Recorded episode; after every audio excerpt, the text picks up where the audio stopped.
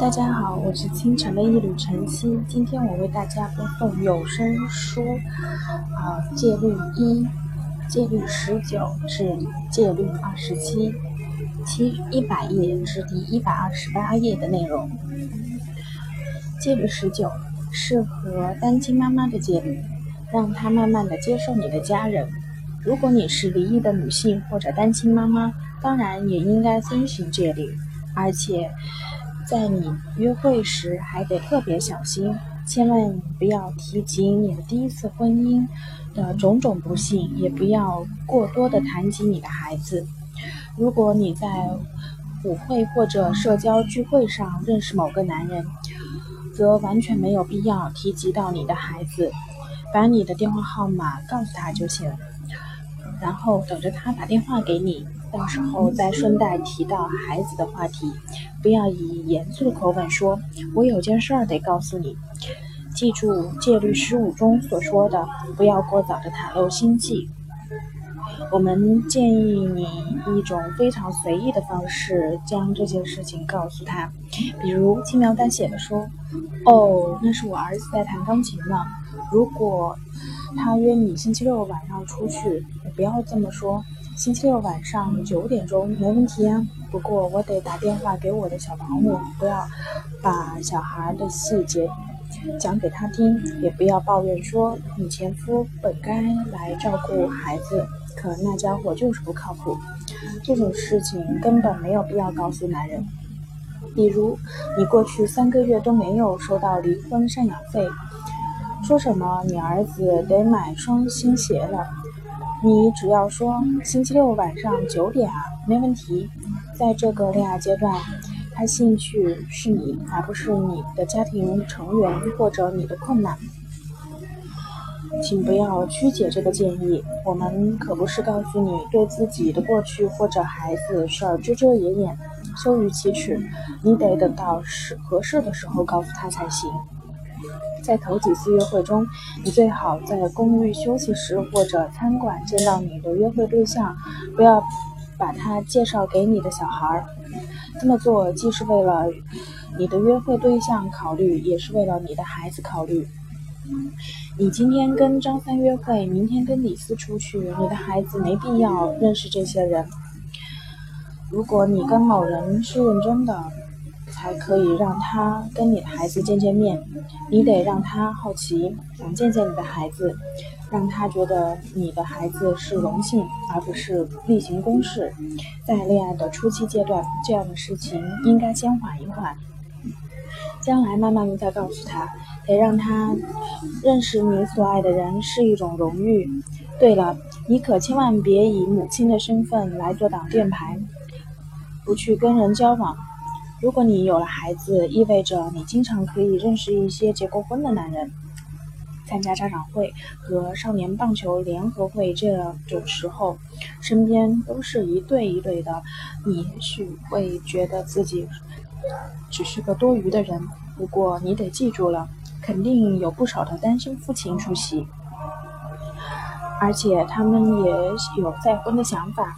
所以，参加家长会的时候，你要面带微笑，穿一身漂亮的行头，跟孩子们参加各种社交活动，保不齐就能找到心仪的对象呢。戒律二十：不断的练习，熟练运用戒律。如果你觉得自己的戒需要戒律，那就应该反复的阅读这本书，最好做到倒背如流。到时候再尽可能的在戒律里边付出行动。不要指望第一次就做得很好，也不要认为每次都应该随你的心愿，这也不是不可能实现的。我们也曾反过违反过戒律，受到过伤害，然后痛定思痛，按照戒律行事。千万不要气馁，不要不不断的练习。如果有男人对你说：“我看得出来，你当年是个舞会最漂亮的女孩，但没有对你发出什么邀请。”这个时候，你只管本能的冲他笑笑，什么也不要说。但是如果平常的是个大话痨，你也许会解释说：“高中的时候比现在重三十磅，那个时候从不出门。如果你真的打算娶你。”大可等到将来把这些糗事告诉他，到那个时候，这些事情就无关紧要了。我们经常发现，很多女人经常会后悔，在头几次约会时，把内心深处的感受和想法口无遮拦地告诉对方。如果你学会沉默，保持神秘，保准你以后不会后悔。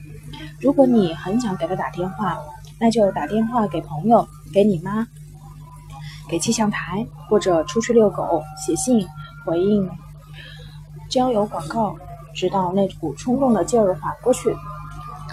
你还可以给那种最近违反戒律的朋友打电话，这样你就会吸取教训，知道女追男有多痛苦。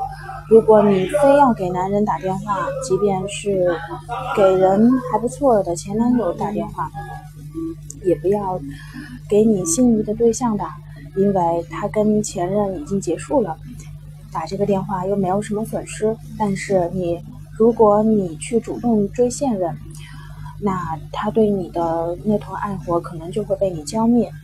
其实遵循戒律的时候，根本就不用多聪明，只要拿出决心就可以了。事实上，那些受过高等教育的女孩反而不懂戒律，她们往往会对这种东西不屑一顾。这些人经常会说：“我可是研究生，才不要玩这种把戏呢。”或者说我是企业高管，我会直接告诉他们我的需求、我的想法以及我是什么样的人。如果本小姐不乐意，我干嘛要他们在面前扮淑女、赔偿笑脸？如果你觉得你很聪明，用不着遵循戒律，那请问，那先问问你自己：你我结婚了吗？如果没有，那是什么原因呢？会不会是因为你做错了呢？想想看吧，即使你现在并不着急把自己嫁出去，说不定哪天就改变主意了呢。我们认识不少的女人，在二十几岁的时候说不要两个小孩，也不要那种带栅栏的房子。他们告诉我们要以事业为重，多交几个朋友，经历几段浪漫的关系就行了。所以他们遇到男人时才不会跟他们玩欲擒故纵的把戏呢。他们像对女性朋友一样对待男人，把他们的当哥们儿。直到有一天，他们遇到个大帅哥，一双电眼把他们迷得神魂颠倒的时候，他们不仅想要跟他结婚，而且想为他生孩子。这些女人从来都不了解戒律，也从来没有实践过，所以应该经常练习。保不齐哪天就结婚了呢？为什么要遵循戒律？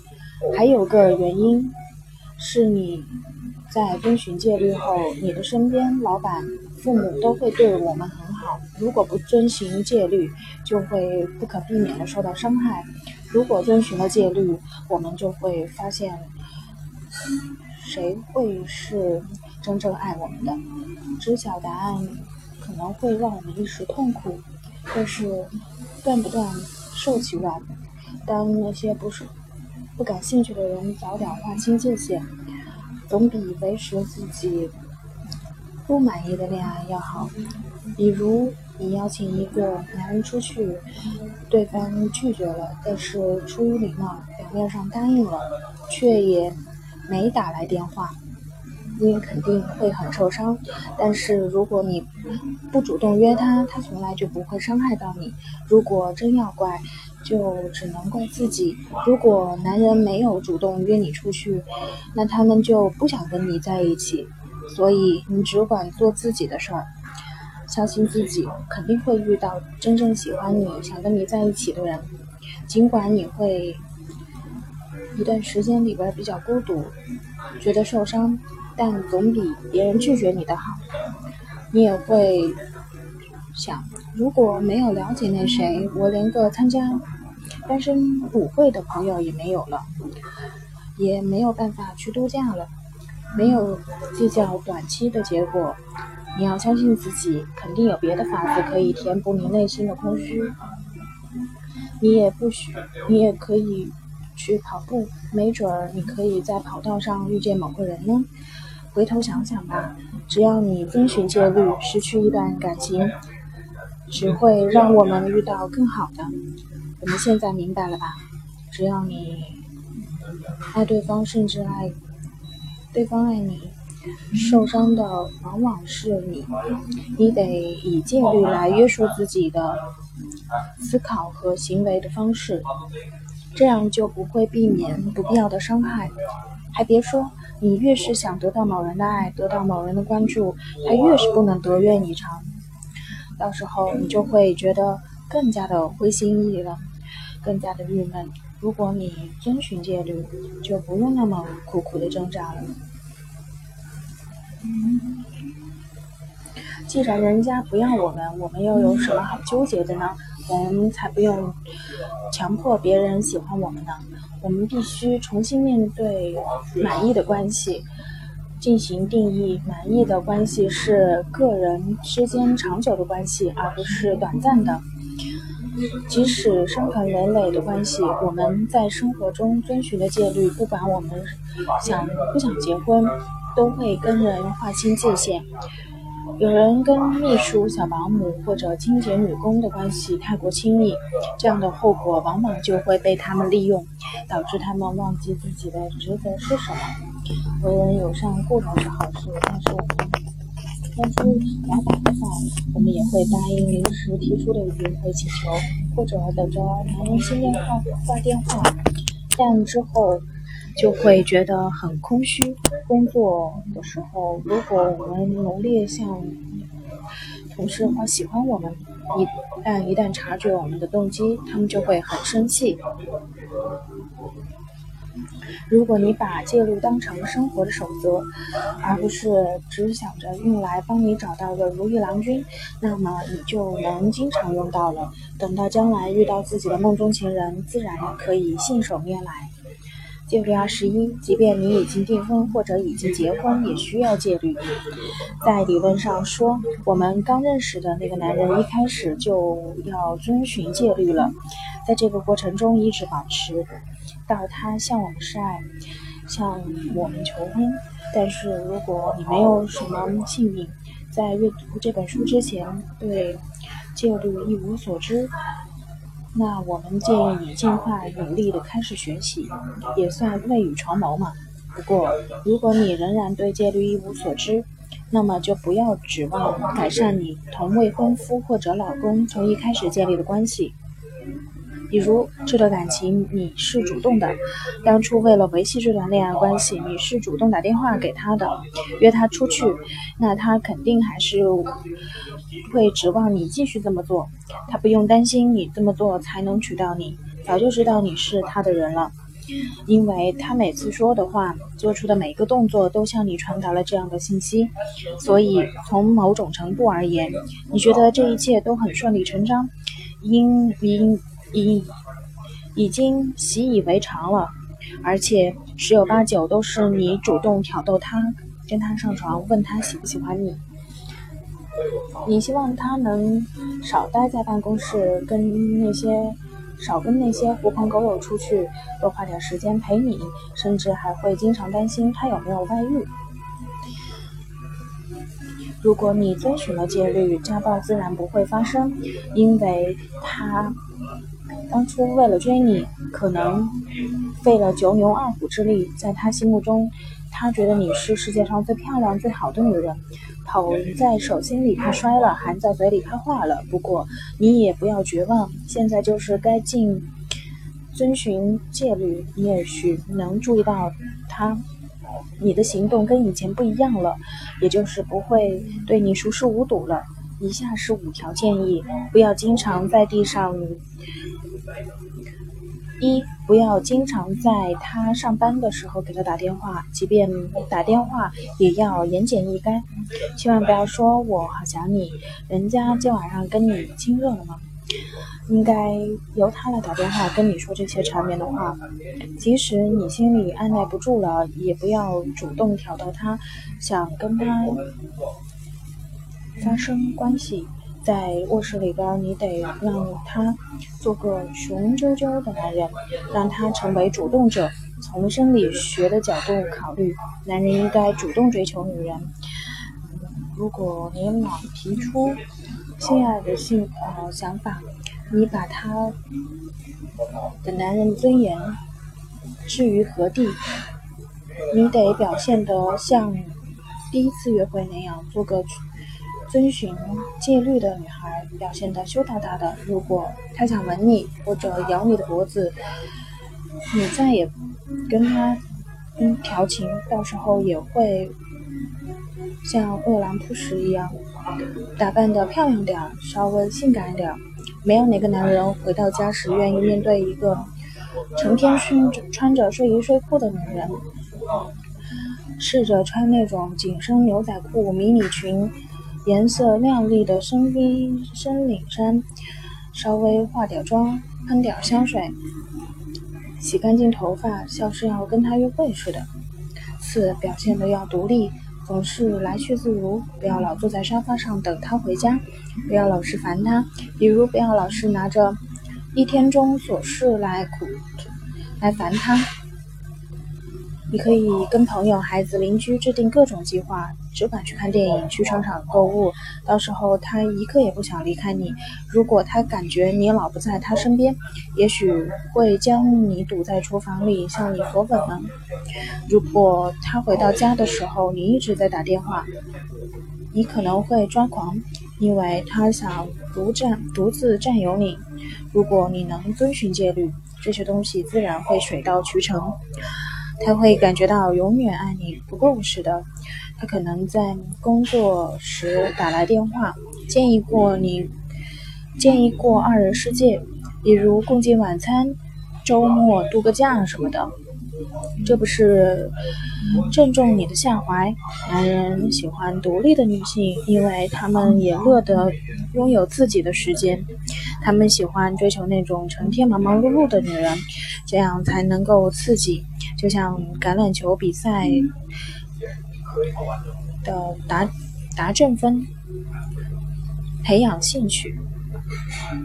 大多数的男人都喜欢在星期天的下午舒舒服服地坐在躺椅上，喝着啤酒，看着橄榄球比赛。有的还会把工作带到家里，整个下午都对着电脑。要是男朋友或者老公将你排除在外，或者根本不留意你，你会感觉很空虚。千万不能因为无聊而放弃这种爱好。不准跟他朋友出去鬼混，不准他工作。如果你比他还要忙，他就会更加注意你。那你可以跟孩子们出去跑跑步，或者健身房做做有氧运动操。这么做不仅会让你忙起来，还会让你保持好身材，让你更能吸引男人的注意。你能穿着紧身的健美服时，他能怀疑你跟别的男人也会盯着你看呢。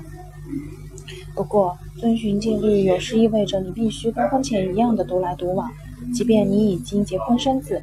但是你应该感到庆幸的是，早就告别单身了。戒律二十二，即便你的朋友和父母觉得很疯狂，也要继续遵循戒律。你还记得第一次听说戒律或者阅读这本书的反应吗？你肯定觉得是这样的想法很疯狂，认为戒律一点都不靠谱，甚至很极端。你会想，因为不爱的自然一点，你我为什么就要不能约男朋友出去？毕竟现在可是二十一世纪了。不过因为以前你的方法行不通，你肯定会很快的放弃成见。你内心深处可能有个声音，没准儿觉得戒律真的管用呢。不过如果人们不支持你的，这种新的恋爱观，不要惊讶。如果他们觉得你的恋爱举动很疯狂，甚至质疑你的每一个决定，也不要惊讶。在这种事情上，不要去问男人，也不要去过问已经结婚的人。那些已经结过婚婚的亲朋好友可能会告诉你，我也没有遵循戒律，不也结婚了吗？他们会把戒律说得一无是处。有人可能会告诉你，在第二次约会上，他就叫男人出去了。有人则会告诉你，第三次约会是他付的账。不要对他们说，你现在遵循戒律是因为别的法子而不灵光。如果你找不到志同道合的女性朋友支持你的遵循戒律，那就多看这本书，把它放在手包里，在超市排队的时候可以拿出来看一看，尽管可能多实践。相信我们，如果遵循了戒律，到时候你肯定会忙着为和未来老公约会，哪有闲工夫在意别人做什么，在意别人怎么看待你的行为？戒律二十三：大学期间恋爱的约约会戒律。如果你很快就踏入了大学的校门，我们希望能够。在这里帮助你在四年里少走弯路，少一些心痛。以下七点错误不能去犯，现在戒律就要为你课程的一部分。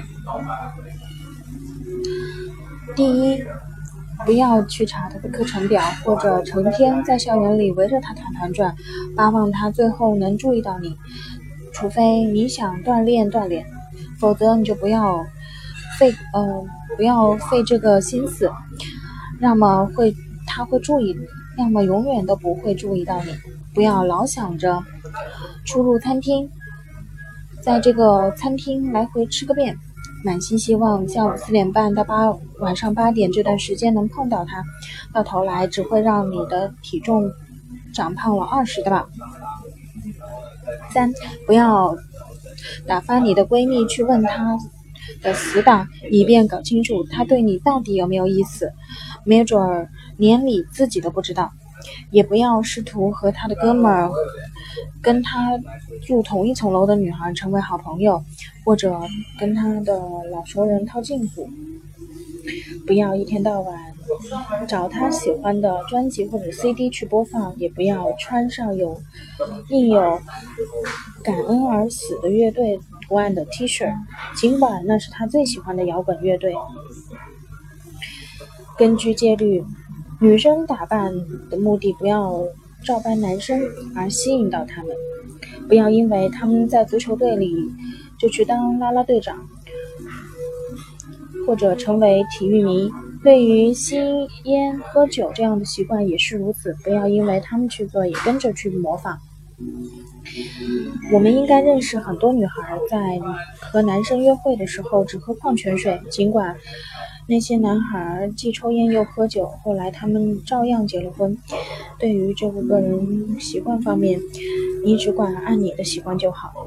六，如果他是个文学白痴，不要为了让他和你交往，就帮他写关于莎士比亚的论文。或者帮他抄作业，他想不想和你约会是另外一回事，不能把两回事情搅和在一起。在安全问题上，不要犯傻。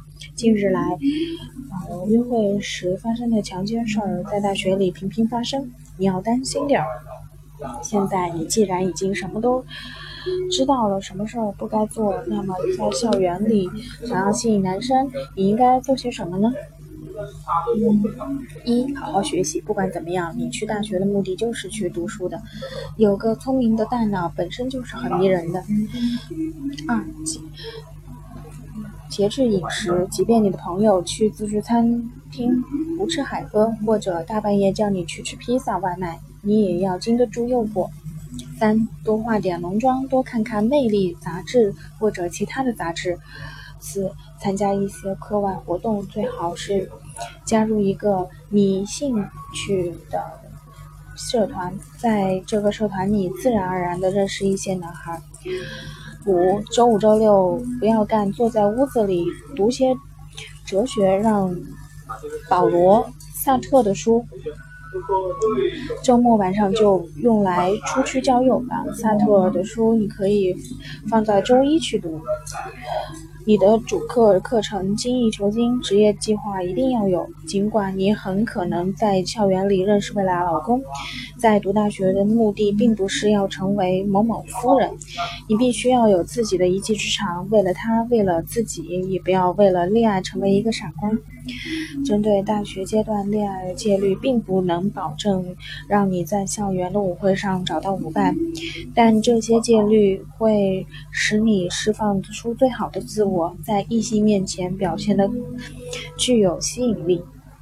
戒律二十四：继续下一段感情和处理失恋的戒律。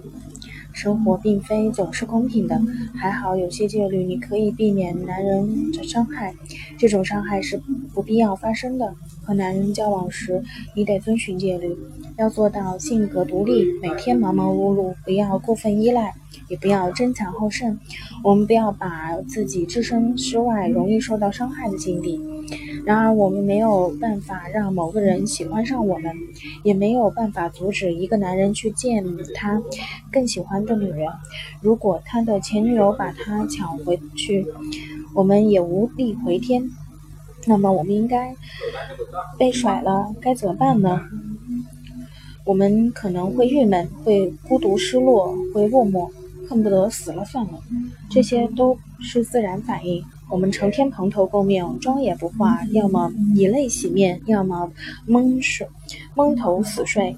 我们听一些伤感的情歌，暗自神伤，再也遇不到他那样完美无缺的男人。无论你做什么，都不要为一个男人失去理智。你应该找回信心了，要相信好男人多的是。你要相信自己，对自己说，又不是地球上他最后一个男人，人海茫茫，总有一款适合你。多和那些曾经被甩后，最后找到真爱的闺蜜聊一聊，他们会告诉你，幸好他们当初和谁谁分手，尽管当时没觉得，但是后来分手简直是万幸，用上帝。用“上帝为你关上一扇门，总会为你打开一扇窗”这样的励志口号来安慰自己。要是想得起自己的励志哲理，也就尽管对自己说出来。请记住，遵循戒律的女孩不会拒绝他的用男孩身上浪费时间，他们会说那是他们的损失或者下一个。他们会继续和别的男孩子交往，他们才不会把自己逼得崩溃。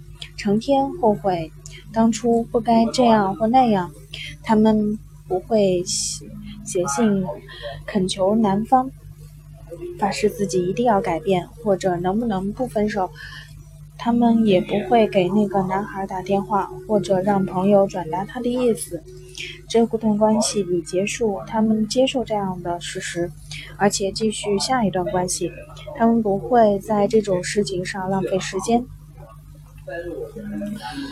戒律二十五：不要和你的心理医生谈论戒律。习你习惯把什么事情都告诉你的心理医生，所以你自然想和他说一说戒律的事儿。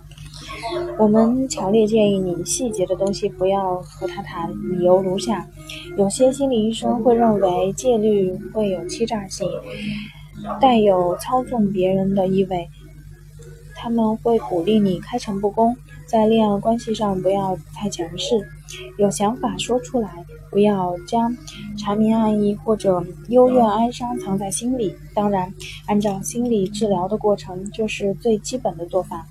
遇事和家人朋友商量，这个建议倒是不错。但是对于约会的初期而言，这个做法毫无用处。要记住，刚开始谈恋爱的时候，你是个神秘的女孩子，而不是一本正经，像一本。读得懂的书。二，有些心理医生并没有意识到，一个女人在不爱她的男人的面前，或者不打算和和她交往的男人面前，会施展出多大的能量。三，不要和你的心理医生讨论这本书。还有一个原因就是，你。肯定不想讨论到底要不要按照戒律去做，优缺点分别是什么，否则你很难下决心坚持下去了。自我完善固然好，我们可以通过自我完善，在很多方面都表现得更出色。但是我们完善并不能使你在情场上得胜。通过若干年的内心修炼。你可能觉得自己已经很完美，或者准备就绪，但为什么还是不能俘虏某某先生的心呢？原因就是你没有遵循戒律，单单的自我进步并没有让你得到梦中的白马王子。戒律二十六，不要违背戒律。如果我违背了戒律，他还会跟我结婚吗？总有女人问我这样的问题。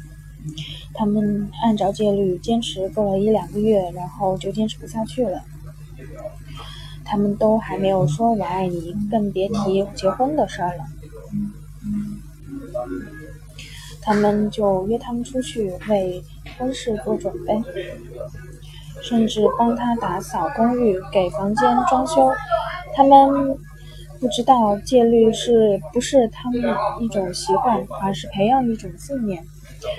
在戒指还没有戴在手上前，我们得一直遵循戒律的要求去做。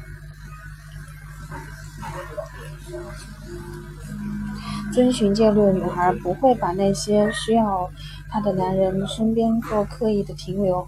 在一段爱情若变了味儿，他们不会想方设法的重来。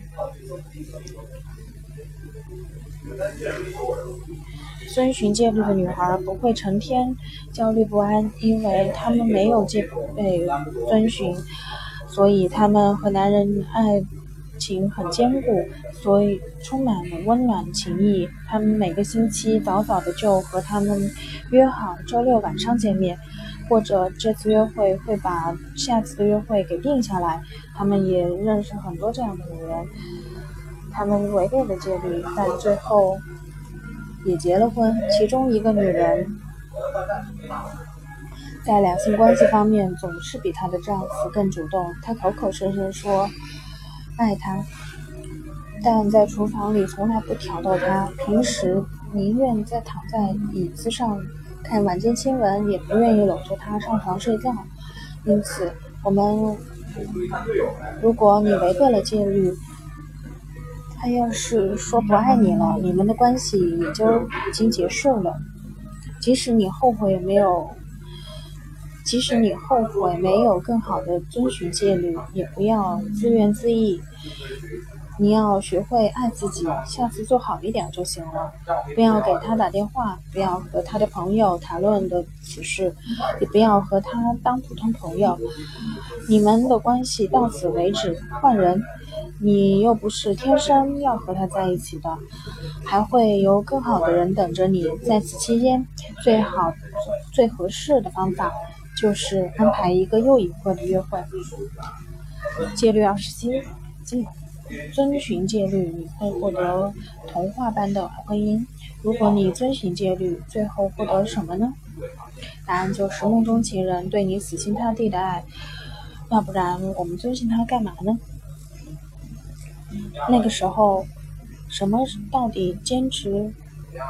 支撑着我们去坚持，继续遵循戒律。下面就是我们二十个你意想不到的回报：一、最大的回报就是他想娶你。大部分女人在和男人约会几个星期或者几个月之后，都想要提及婚姻或者未来的话题，想知道他们关系走到哪一步。二、坐在你餐馆刀尖的时候，他不会，他会不自觉地坐在你旁边。如果他真心爱上你，会觉得会觉得坐在你的对面离你太远了。三，跟你上床后，他会给你送玫瑰，他会给你写情书，写情诗贴在店门箱上。他会发现你很有个性，而不是讨人嫌。六，你去看医生的时候，他会打电话问你情况。七，他经常会给你送些小礼物、首饰、花什么的。八，如果你不把他当回事儿，他会生气。他希望你一直关注他、陪伴他，他不会忽视你。无论你去哪儿，他都会跟你说。如果他跟你吵架了，他会想着怎么样弥补自己的过错。十，他会想着怎么介入你。生活的方方面面，绝不会觉得你是无聊。十一，如果他在上班的时候给你打电话，即便是他很忙、很想你、很想跟你说话，经常会上班的时候会给你打电话。十二，他不愿意加班，因为他想多看看你。十三，他要是感冒了或者生病了，他仍然想跟你在一起，不管你在哪儿，他总想想方设法的在那里要你的电话号码，好联系上你。十五，他会好好照顾你。十六，他不喜欢你去参加单身 party。十七，你跟他说话的时候，他会细心聆听。十八。如果你穿的很少，在屋子里走动，他会朝你吹口哨，好像你是他在海滩上邂逅的一个美女一样。十九，他会把你的照片放在他办公桌上和钱包里，他就是想一直看着你，爱屋及乌。如果他爱你，自然也会爱你的孩子。今天的有声书就播送到这里，谢谢大家。